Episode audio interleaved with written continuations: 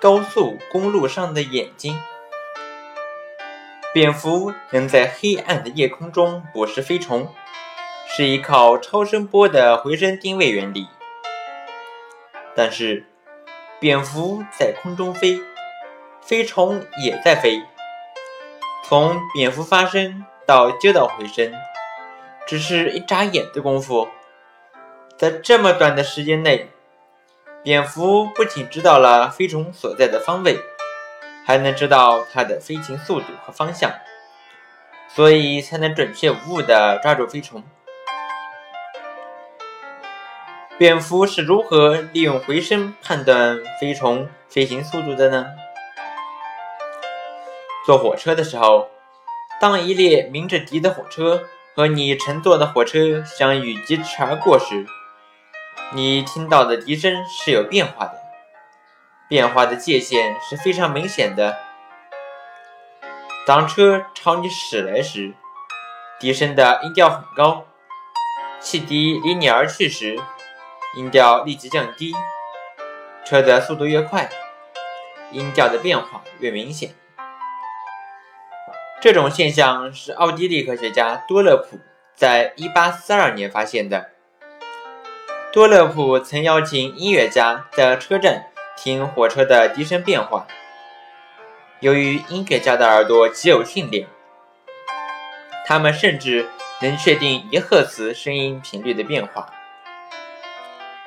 这在当时无精确测量仪器的情况下，对科学家是很有意义的。为了纪念他，后来把这种现象叫多勒普效应。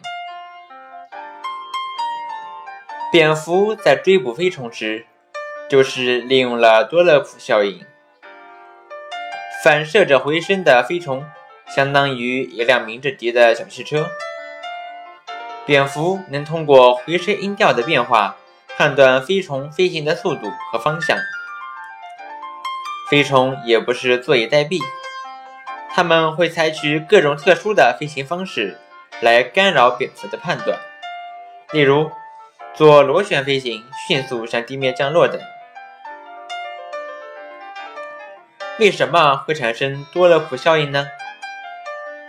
音调变高。就是声音的频率加快。按说，声音的频率是由声源决定的，声源振动越快，频率越高。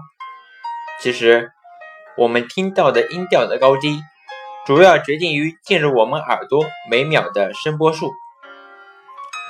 我们用一个行进的队伍来代表一列声波，两个人间的距离是一个波长。当你站着不动，队伍从你的身边通过，每过去一个人，相当于一个声波进入你的耳朵里。如果你迎着队伍走，在相同的时间里通过的人数增加，反过来，你和队伍同向前进，这时通过你身边的人数变少。所以在火车迎着你开来时，相当于声波被压缩了，频率变高；背离时声波被拉长了，频率变低。